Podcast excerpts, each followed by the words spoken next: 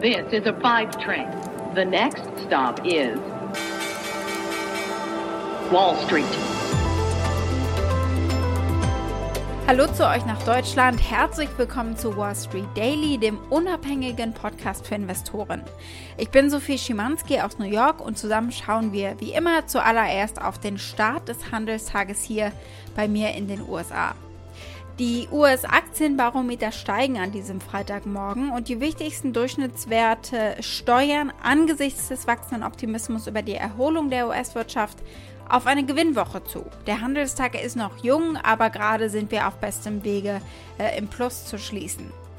Der Dow Jones Industrial Average gewinnt äh, etwa 150 Punkte, der SP 500 zieht um 0,3% etwa an und der, der tech-lastige Nasdaq Composite um 0,5% etwa eine Stunde nach Handelsstart.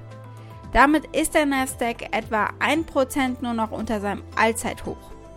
Die Salesforce-Aktie legte um fast 7% zu, nachdem das Ergebnis des Softwareunternehmens im ersten Quartal die Erwartungen der Wall Street in Bezug auf Umsatz und Gewinn übertroffen hatte. Wir sprechen gleich noch ausführlich über die Details. Die Ford-Aktie ist wieder höher und äh, ist diese Woche bisher um 12% gestiegen, nachdem sie ja eine neue Strategie und noch mehr Budget für Elektrofahrzeuge vorgestellt haben. Und dann hatte ich euch für heute Twitter angekündigt, aber Twitter hat seine Hauptversammlung verschoben auf den 24. Juni. Ich darf alle soweit recht herzlich begrüßen zu ja, unserem letzten Handelstag in dieser Woche. Wir bewegen uns ruhig Richtung Monatsabschluss. Die Wall Street hat Montag Feiertag. Was machen wir heute? Salesforce. Der Umsatz ist um 23% gestiegen auf 5,96 Milliarden US-Dollar. Der Gewinn hat sich verfünffacht. Das war gestern nachbörslich. Boah, also, wuh. Die Zahlen sind eine Überraschung. Ja, aber dafür muss jetzt auch alles weiterhin passen.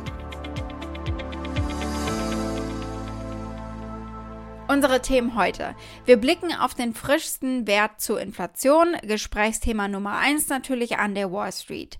Und wir bleiben kurz bei Inflation und äh, gucken, was äh, die CEO und Gründerin von ARK Invest, Cathy Wood, dazu zu sagen hat. Äh, sie scheint sehr entspannt zu sein, zumindest entspannter als die Kollegen, die wir diese Woche auch schon gehört haben. Es gibt ein seltenes Downgrade für die Apple-Aktie. Wir gucken, warum es das gibt und von wem es kommt. Und dann schauen wir auf die Zahlen, die es von Salesforce gegeben hat. Ich habe es vorhin angekündigt.